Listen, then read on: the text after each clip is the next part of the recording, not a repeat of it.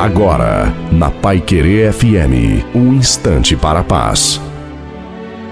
Olá, graça e paz da parte do Senhor Jesus Cristo. Sou o pastor Antônio Silva.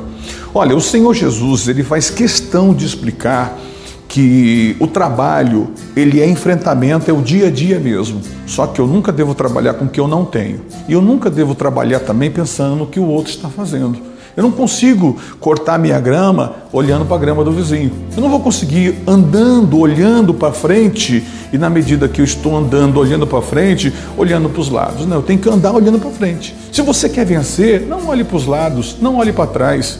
Já que você está andando para frente, olhe para frente. Se você andar para frente, olhando para trás, você vai cair. É, Plante milho, espere que vai nascer milho. Plante soja, espere que vai nascer soja. Deus é justo, Ele vai te abençoar.